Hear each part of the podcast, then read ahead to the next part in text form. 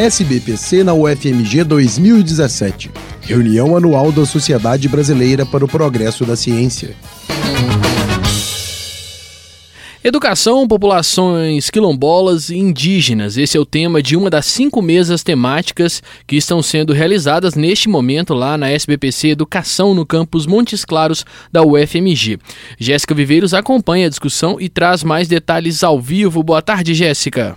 Boa tarde, Sartoreto. Troca de experiências e também um apanhado histórico sobre educação indígena e quilombola estão sendo discutidos neste momento aqui na mesa temática toma a fala nesse momento o professor do Departamento de Geociências da Universidade Estadual de Montes Claros, a Unimontes, Cássio Alexandre da Silva. Ele faz um apanhado histórico das políticas voltadas às populações quilombolas e indígenas, com destaque para os anos de 1970, quando essas políticas começaram efetivamente a ser implantadas. Mais cedo, é, o representante da comunidade quilombola de Santa Cruz o atual vereador do município de Ouro Verde de Minas, Alex Souza de Campos, ele, ele contou um pouquinho da história, é, da própria história, disse que a adaptação de conteúdo se faz muito necessária. Ele, por exemplo, quando entrou na universidade, teve muita dificuldade em assimilar conteúdos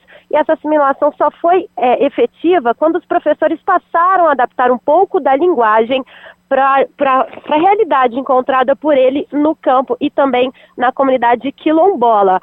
Para a coordenadora de educação escolar indígena da Secretaria Estadual de Educação, Célia Chacriabá, é muito importante um encontro como esse para repensar a forma de se fazer educação. Vamos ouvi-la.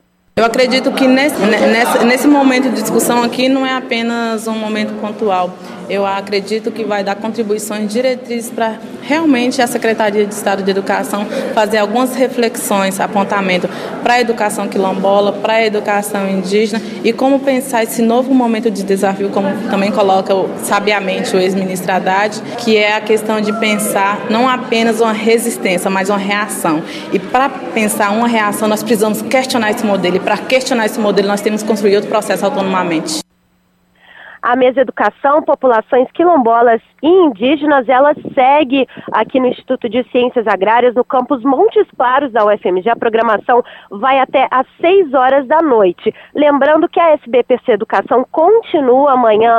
Haverão cinco mesas é, temáticas e também dez oficinas ligadas aos temas abordados aqui no evento. A programação de amanhã, ela começa às 9 horas da manhã e termina às 4 da tarde, Sartoreto.